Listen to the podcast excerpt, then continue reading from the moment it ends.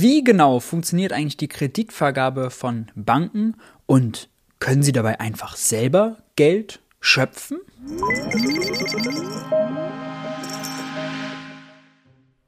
Hi und herzlich willkommen bei Geld für die Welt. Ich bin Maurice und auf diesem Kanal dreht sich alles um die Frage, wie geht progressive Wirtschaftspolitik? In diesem Video geht es einmal um das Thema Geldschöpfung, nicht um die staatliche Geldschöpfung, sondern mal um die private Geldschöpfung. Wie funktioniert das eigentlich, wenn Banken einen Kredit vergeben? Vorneweg, Bankkredite spielen eine total wichtige Rolle in unserer Wirtschaft, weil sie Kaufkraft erzeugen und Produktion ermöglichen. Etwa wenn Bäcker Lutze einen neuen Ofen braucht, um in Zukunft mehr oder bessere Brötchen zu backen. Aber die Bankkredite entscheiden auch über Verteilung von Einkommen und Vermögen, denn es spielt natürlich eine Rolle, wer unter welchen Bedingungen an neues Geld, an Kredite kommt und wer eben nicht und wofür diese Kredite dann am Ende verwendet werden. Leider ist es aber so, ähnlich wie bei der staatlichen Geldschöpfung, dass auch die private Geldschöpfung, die Kreditvergabe von Banken, sowohl in der Politik als auch in den Medien, als auch in der Lehre, von etlichen Mythen belastet ist. Und der Klassiker ist immer der, dass dann, das steht in quasi jedem VWL Mainstream Lehrbuch, dass die Banken Ersparnisse verleihen, dass sie gar kein Geld schöpfen, sondern nur vorhandenes Geld umverteilen. So nach dem Motto, Tante Gerda hat äh, zu viel Kohle bei sich zu Hause unterm Kopfkissen liegen, bringt die zur Bank und wenn dann Bäcker Lutz einen neuen Ofen kaufen möchte, in die Produktion investieren möchte, dann nimmt er sich, geht er auch zur Bank und bekommt dann quasi das ersparte Geld von Tante Gerda, um es dann zu investieren. Weiter weg von der Realität könnte es nicht sein. Bezeichnenderweise beschrieb Wolfgang Schäuble, extrem einflussreicher Politiker in diesem Land, jahrelang Finanzminister gewesen, die Funktionsweise von Banken mal wie folgt. Der eine spart, der andere braucht Geld, das er noch nicht hat. Das muss organisiert werden, das nennt man Bank. So einfach ist das. Und das Ding ist, jetzt könnte man sagen, gut, ist ein Einzelfall, Wolfgang Schäuble liegt mal daneben. Nee, das viel größere Problem ist eigentlich, dass das Zitat von Wolfgang Schäuble eins zu eins gedeckt ist durch das, was an den Unis gelehrt wird, was an den erfolgreichsten oder sagen wir mal meistverkauftesten VWL-Lehrbüchern so drinsteht. Wie genau es an den Unis zugeht, was in den Lehrbüchern drinsteht und wie ich mit einem offenen Brief versucht habe, in Maastricht während meines Studiums da mal ein bisschen äh, gegen anzugehen und wie darauf reagiert wurde seitens der Uni, habe ich in diesem Video ausführlich schon mal beschrieben. Um aber gleich mal die fiktive Welt von Wolfgang Schäuble und den VWL-Lehrbüchern zu verlassen, ähnlich wie Zentralbanken Zentralbankgeld auf Knopfdruck in ihrem eigenen Buchhaltungssystem erzeugen können, erzeugen Banken Bankgeld, auch genannt Giralgeld, selber in ihrem eigenen Buchhaltungssystem. Wie das konkret aussieht, habe ich mal versucht in sechs Schritte zu untergliedern und die sehen wie folgt aus. Schritt Nummer eins: Bäcker Lutze will einen neuen Ofen kaufen. Bäcker Lutze geht zu seiner Bank und stellt eine Kreditanfrage.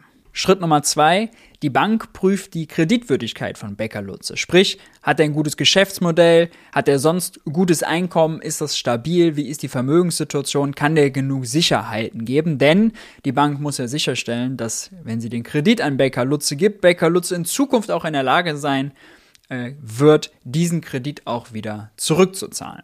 Dritter Schritt, sofern die Bank dann davon überzeugt ist, dass Becker Lutze kreditwürdig ist, wird sie ihm ein Angebot vorlegen. In dem Angebot steht dann die Kreditsumme drin, der Zins, die Tilgungsrate, die Laufzeit und so weiter und so fort. Am interessantesten ist wahrscheinlich der Zins, denn der Zins hängt davon ab, wie groß das Zahlungsausfallrisiko ist, einerseits. Und andererseits muss die Bank ja mit ihrem Zinseinkommen sowohl ihre operativen Kosten denken, zum Beispiel die Menschen, äh, die sie beschäftigt, äh, als auch die ganze Infrastruktur, die sie beschäftigt. Das kostet natürlich auch alles. Das, da muss, muss, das Geld muss man erstmal einnehmen, das alles wieder zu bezahlen und muss aus dem Zinseinkommen natürlich auch äh, der Profit für die Bank kommen, denn sie hat natürlich als private Bank, profitorientierte Bank, gewisse Profitziele. Schritt Nummer vier: Sofern dann beide Seiten dem Kreditvertrag zustimmen, wird die Bank Becker Lutze äh, entweder ein Konto einrichten, ein neues, oder wenn er schon ein Konto hat, das Geld auf diesem Konto gutschreiben. Das ist quasi einfach nur ein Datenbankeintrag auf dem privaten Server der Bank. Kann man sich vorstellen wie einfach ein Datenbankeintrag in der Excel-Tabelle, schreibt sie dann rein plus 5000, wenn die Kreditsumme 5000 ist und fertig. In der Bilanz wird es dann wie folgt verbucht. Für die Bank ist es eine Verbindlichkeit, dass sie Becker Lutze das Girokonto-Guthaben gut schreibt. Und für die Bank ist es dann andererseits eine Forderung an Becker Lutze, dass er in Zukunft diesen Kredit zurückzahlen wird. Äh, linke und rechte Seite der Bilanz sind also gewachsen. In der Fachsprache spricht man dann davon, dass eine Bilanzverlängerung stattgefunden hat. Platt gesprochen kann man hier aber sagen, die Kreditsumme, die an Becker Lutze gegangen ist, wurde aus dem Nichts einfach auf Knopfdruck erzeugt. Schritt Nummer 5 wäre dann typischerweise, Bäcker Lutze nutzt das neue Geld, um damit seinen Ofen zu kaufen, bezahlt also seinen Ofenlieferanten, sprich überweist das Geld an die Bank des Ofenlieferanten. Schritt Nummer 6. Über die Laufzeit zahlt Bäcker Lutze dann die Tilgung und die Zinsen. Spätestens aber nach Ende der Kreditlaufzeit muss er alles zurückbezahlt haben, den ganzen Kredit plus Zinsen. Das ist eigentlich sozusagen der umgekehrte Schritt 4, der dann passiert. Da wurde Geld aus dem Nichts geschaffen, hier wird dann Geld gelöscht. Der Datenbankeintrag auf dem privaten Server der Bank wird verringert. Sie reduziert das Girokonto von Becker Lutze und sowohl die Verbindlichkeit, dass sie eben Becker Lutze ein Girokonto-Guthaben schuldet, als auch die Forderung, nämlich dass Becker Lutze es zurückzahlen muss, verschwinden und damit spricht man dann wieder in der Fachsprache davon, dass sich die Bilanz der Bank verkürzt. Platt gesprochen, das Geld wird wieder vernichtet. Klingt alles erstmal relativ easy und trivial, gucken wir uns aber nochmal ausführlicher an, unter welchen Bedingungen welcher Schritt wie wirklich stattfinden kann. Wir können aber Stand jetzt schon sagen, was wirtschaftlich passiert ist, nämlich die Bank hat Kaufkraft aus dem Nichts erzeugt, die hat Bäcker Lutze genutzt, um seine Produktion auszuweiten, um mehr Brötchen backen zu können. Dann hat er den Kredit nachher getilgt, das heißt, es wird Kaufkraft geschaffen, es wird investiert, reale Produktion geschaffen, Wohlstand geschaffen. Ja, bei Kalutze kann mehr Brötchen produzieren, wir sind jetzt reicher und am Ende verschwindet das Geld wieder. Das, äh, der Ofen und die Produktionskapazitäten bleiben aber. Und deswegen ist Bank, sind Bankkredite und Geldschöpfung extrem wichtig, um wirtschaftliche Entwicklung zu ermöglichen. Aber gehen wir wirklich nochmal Schritt für Schritt durch. Schritt 1 war, Becker Lutze fragt einen Kredit nach. Unter welchen Umständen fragt er denn einen Kredit nach? Nun, Becker Lutze fragt nur einen Kredit nach, weil er mehr oder bessere, im Sinne von auch kostengünstigere vielleicht, Brötchen backen will.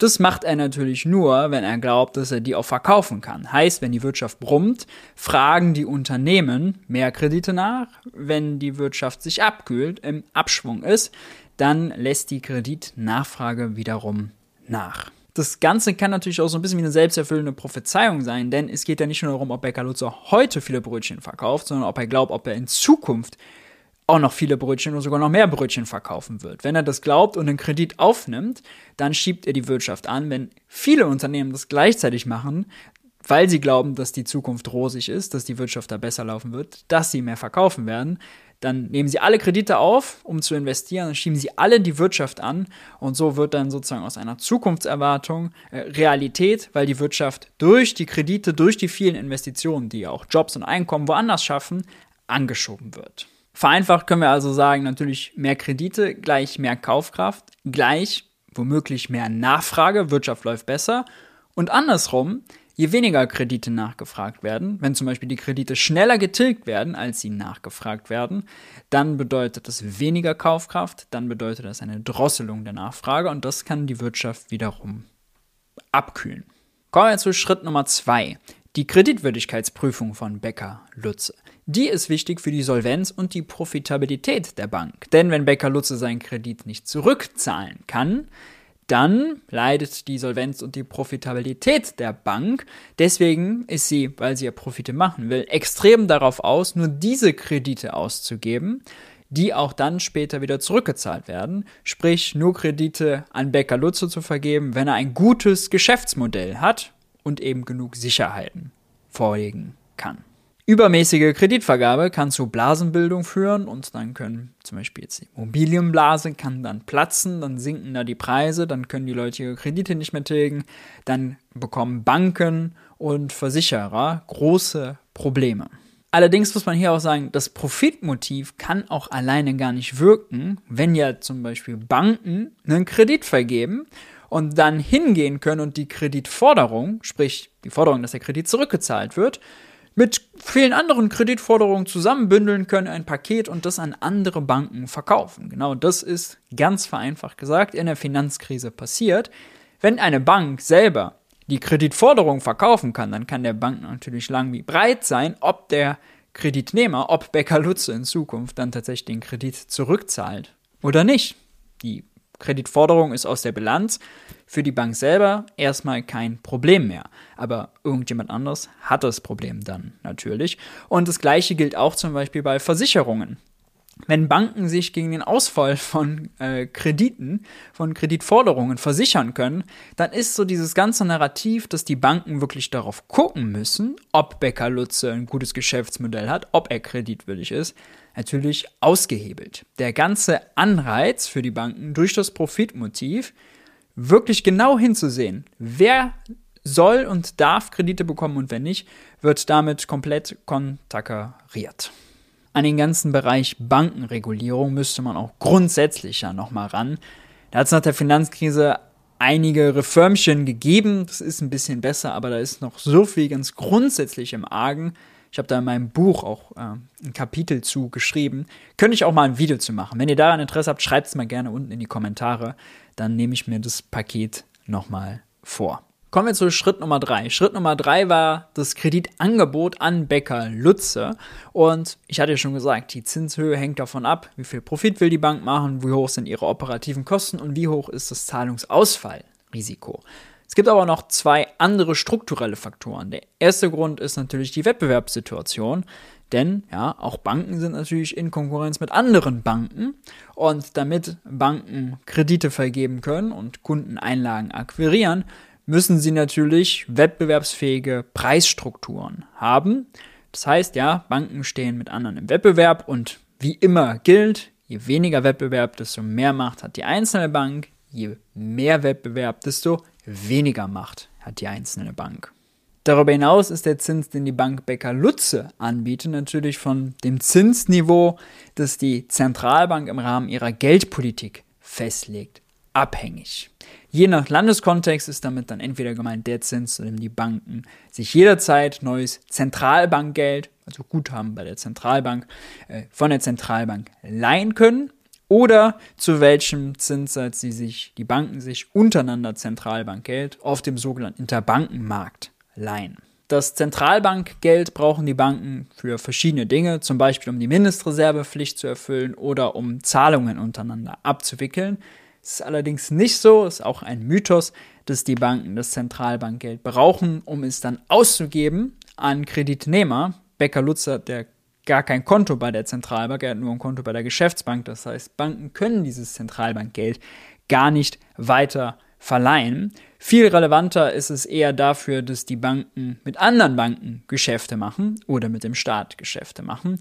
Und je günstiger sie dafür an Zentralbankgeld kommen, desto niedriger sind die Kosten und desto niedriger kann auch der Zins sein, den die Bank Baker Lutze beim Kredit anbietet. Jetzt kommen wir zu dem eigentlich spannendsten Schritt, nämlich Schritt Nummer 4, der Schritt, in dem die Bank hingeht und Becker Lutze das Geld auf dem Konto gut schreibt.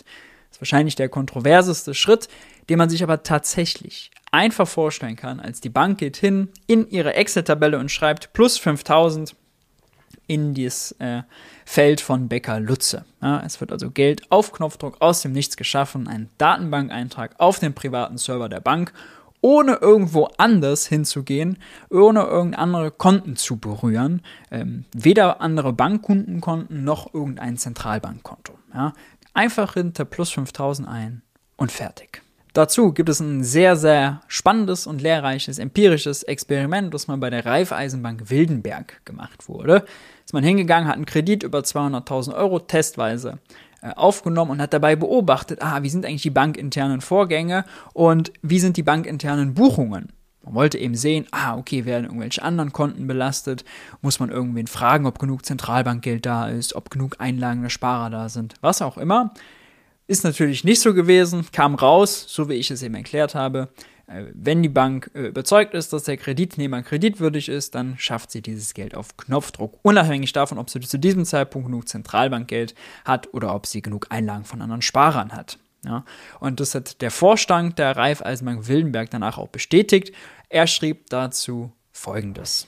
Im Zusammenhang mit der mit Ihnen durchgeführten Krediteröffnung im August 2013 kann ich gerne bestätigen, dass weder ich als Vorstand der Raiffeisenbank Wildenberg noch unsere Mitarbeiter vor oder während der Kreditvergabe geprüft haben, ob wir ausreichende Geldmittel bei unserer Zentralbank, der DZ Bank AG oder der Bundesbank vorhalten.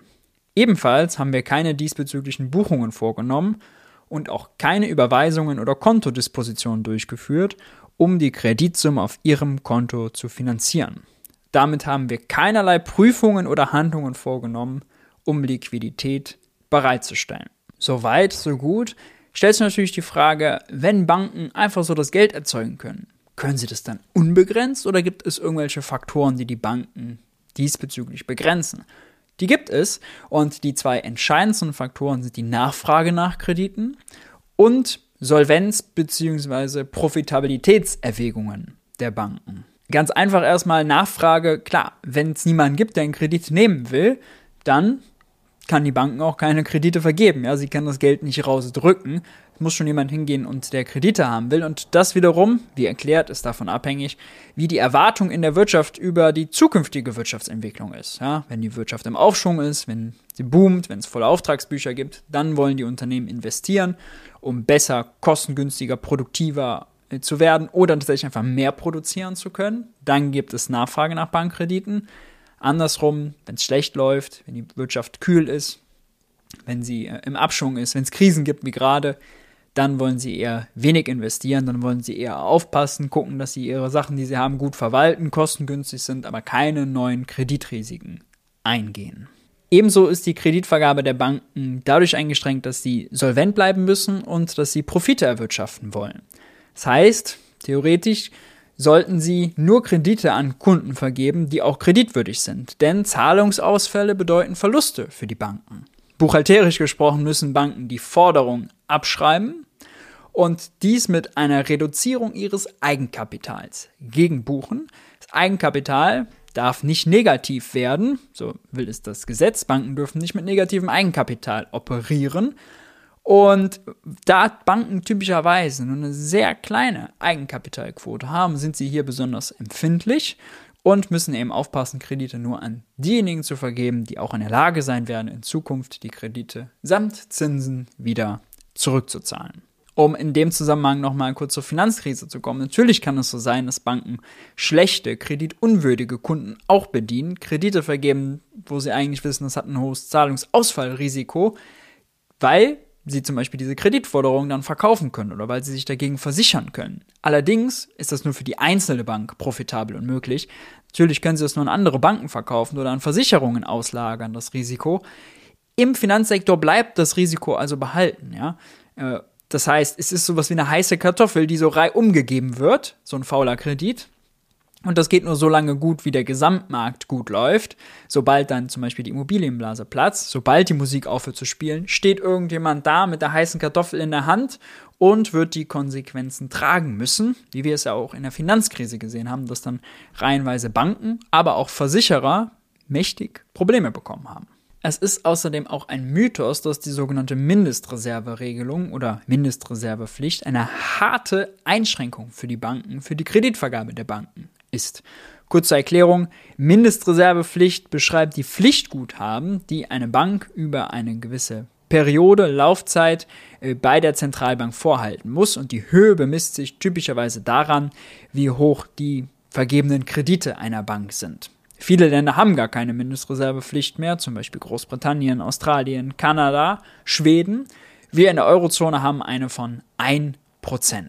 Das ist tatsächlich erstens falsch, weil Banken zu jeder Zeit zu festgelegten Konditionen mit festgelegten Sicherheiten sich Zentralbankgeld besorgen können, neues. Das heißt, es kann gar keine harte Einschränkung sein. Es ist nur ein Kostenfaktor, je nachdem, wie teuer dann die Beschaffung von neuem Zentralbankgeld ist. Das kriegen Sie jederzeit, wie gesagt, zu festgelegten Konditionen von der Zentralbank oder von anderen Banken, die es gerade nicht brauchen, auf dem Interbankenmarkt. Zweitens funktioniert die Mindestreservepflicht nicht so, dass die Bank das tagesaktuell vorrätig haben muss. Sprich, wenn sie jetzt 5000 Euro Kredit an Becker Lutze vergeben will, dass sie 50 Euro an Zentralbankgeld dafür hat, sondern es wird über einen gewissen Zeitraum, der typischerweise mehrere Wochen ist, geguckt, ob im Schnitt über diesen Zeitraum denn äh, die Gesamtpflicht erfüllt wurde, also ob die Bank in der Zeit im Schnitt genug Zentralbankgeld im Verhältnis zu den gesamten Einlagen zur Verfügung hatte. Und jetzt kommt der Witz, was ist, wenn sie es nicht erfüllt?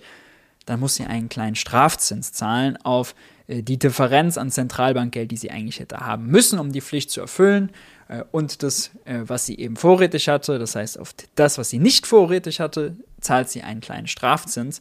Und jetzt kann man sich mal vorstellen, wenn man 5000 Euro Kredit vergibt ja, und dann darauf entsprechenden, äh, entsprechenden Zins verdient als Bank, dann muss man 1% davon als Zentralbank äh, als Mindestreserve vorrätig haben. Und da zahlt man auf diese 1% nochmal einen kleinen Strafzins das ist natürlich immer profitabel für die Banken, das zu machen. Das ist höchstens wieder auch hier ein ganz kleiner, klitzekleiner Kostenfaktor. Ich will nochmal daran erinnern, viele Länder haben gar keine Mindestreservepflicht. Das heißt, es ist wirklich ein Mythos, wenn man glaubt, dass die Mindestreserve eine harte Einschränkung für die Kreditvergabe der Banken ist. Und drittens, das kommt auch noch dazu, die Zentralbank hat ja Verantwortung dafür, dass das Zahlungssystem funktioniert. Wenn Baker Lutz einen Kredit aus, aufnimmt, 5000 Euro, und dann das überweisen will, dann kommt die Zentralbank ins Spiel, wenn die Banken untereinander die Zahlung ausgleichen. Die Zentralbank, wenn die jetzt hingehen würde und der Bank von Becker Lutze den Zugriff auf Zentralbankgeld verweigern würde, dann würde ja die Zahlung nicht ausgeführt werden können. Dann wäre Chaos äh, im Finanzsystem, dann würde der Interbankenmarktzins äh, ad hoc anspringen und das will die Zentralbank auf gar keinen Fall. Sie will den Zahlungsabwicklung reibungslos laufen lassen und Interbankenzins stabil halten. Das heißt, sie wird der höheren Nachfrage nach Zentralbankgeld, wenn Banken eine höhere Nachfrage nach Zentralbankgeld haben, weil sie vorher mehr Kredite vergeben haben, immer nachgeben müssen. Auch die Vorstellung des Monetarismus, dass die Zentralbank also allein exogen von außen die Menge an Zentralbankgeld steuern könnte, ist völliger Irrsinn. Auch ist es so, dass in den Banken selber es verschiedene Abteilungen sind, die für die Kreditvergabe zuständig sind und die für das, sagen wir mal, Optimieren des Zentralbankguthabens zuständig sind. Und es ist nicht so, wenn Becker Lutzing einen Kredit will, dass derjenige am Schalter, der den Kredit vergibt, anruft bei einer anderen Person, die das Zentralbankgeld verwaltet und sagt, ey, haben wir noch genug Zentralbankgeld da? Das passiert so nicht. Die Abteilungen arbeiten getrennt und separiert voneinander und nach unterschiedlichen Logiken treffen sich vielleicht beim Mittagessen in der Kantine. Aber das war's dann auch. Heißt, um das nochmal zusammenzufassen, Mindestreservepflicht, ja, ist ein Kostenfaktor für Banken, weil es ist für die mit Kosten verbunden, wenn sie Zentralbankgeld besorgen müssen. Aber nein, es ist keine harte, mengenmäßige Einschränkung darüber, wie viel Kredite die Banken vergeben können. Darüber hinaus gibt es natürlich noch andere Regulierungen und Regeln für die Banken, die die Kreditvergabe indirekt einschränken, zum Beispiel die Eigenkapitalquote. Die Bundesbank hat in ihrem sehr, sehr lesenswerten Monatsbericht im April 2017 deswegen zur Kreditvergabe Praxis der Banken Folgendes geschrieben. Sie schreibt, dabei hängt die Fähigkeit der Banken, Kredite zu vergeben und Geld zu schaffen, nicht davon ab, ob sie bereits über freie Zentralbankguthaben oder Einlagen verfügen.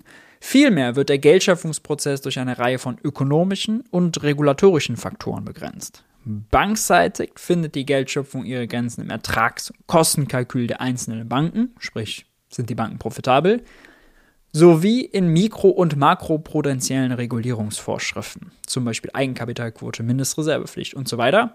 Darüber hinaus wird deutlich, dass auch die Kreditnachfrage und das Portfolioverhalten der Nichtbanken die Geldschöpfung beschränken. Sprich, will Bäcker Lutze noch einen neuen Ofen haben, um mehr Brötchen zu backen.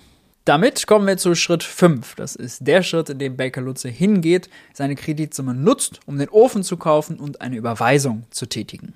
In dem Moment kann die Zentralbank, die eigentlich ja bisher außen vor war, denn bisher war das nur ein Ding zwischen Becker Lutze und der äh, kreditvergebenden Bank, äh, tatsächlich ins Spiel kommen. Nämlich, wenn Becker Lutze bei einer anderen Bank ist als ein Ofenlieferant.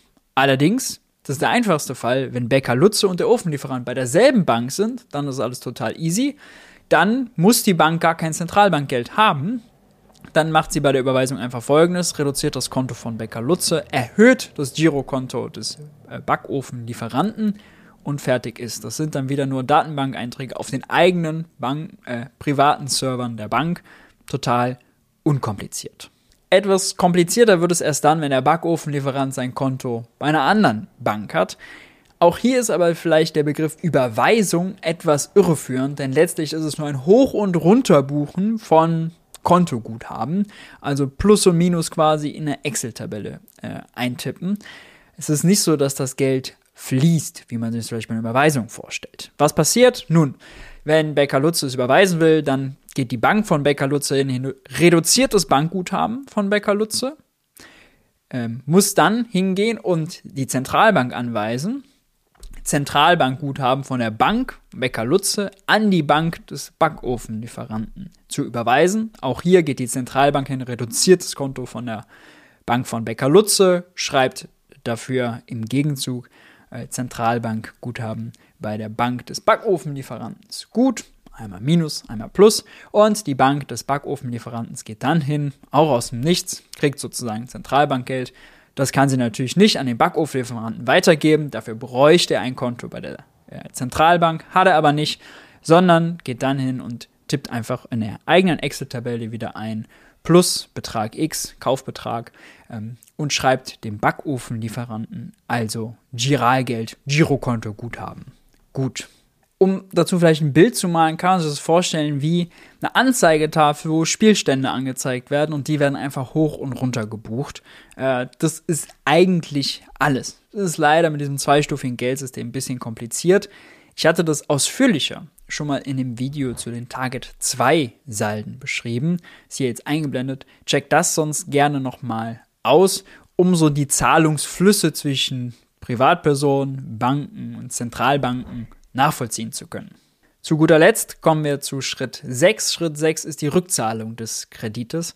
Und die Rückzahlung des Kredites funktioniert quasi mit spiegelverkehrten Vorzeichen zu Schritt 4, da wo der Kredit ausgezahlt und das Geld geschöpft wurde. Wenn Geld geschöpft wird, verlängert sich die Bilanz der Bank, es wird neues Geld geschaffen, die Geldmenge wächst. Wenn der Kredit getilgt wird, dann verkürzt sich die Bilanz der Bank, es wird Geld vernichtet, die Geldmenge sinkt. Soweit also zu den sechs Schritten, wie Banken Kredite vergeben, kann, glaube ich, zusammenfassend festhalten, weder sind die Banken dadurch eingeschränkt, wie viel Einlagen sie von ihren Sparern haben, noch sind sie hart dadurch eingeschränkt, wie viel Guthaben sie bei der Zentralbank vorhalten. Vielmehr sind die Banken dadurch eingeschränkt, wie viele kreditwürdige Kreditnehmer Kreditanfragen bei den Banken stellen.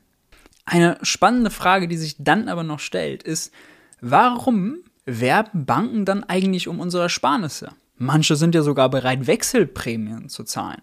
Die Antwort auf diese Frage gibt es nicht mehr in diesem Video, sondern in einem Video auf dem Geld für die Welt Substack für alle, die heute schon Abonnenten sind oder in Zukunft ein Bezahlabo abschließen.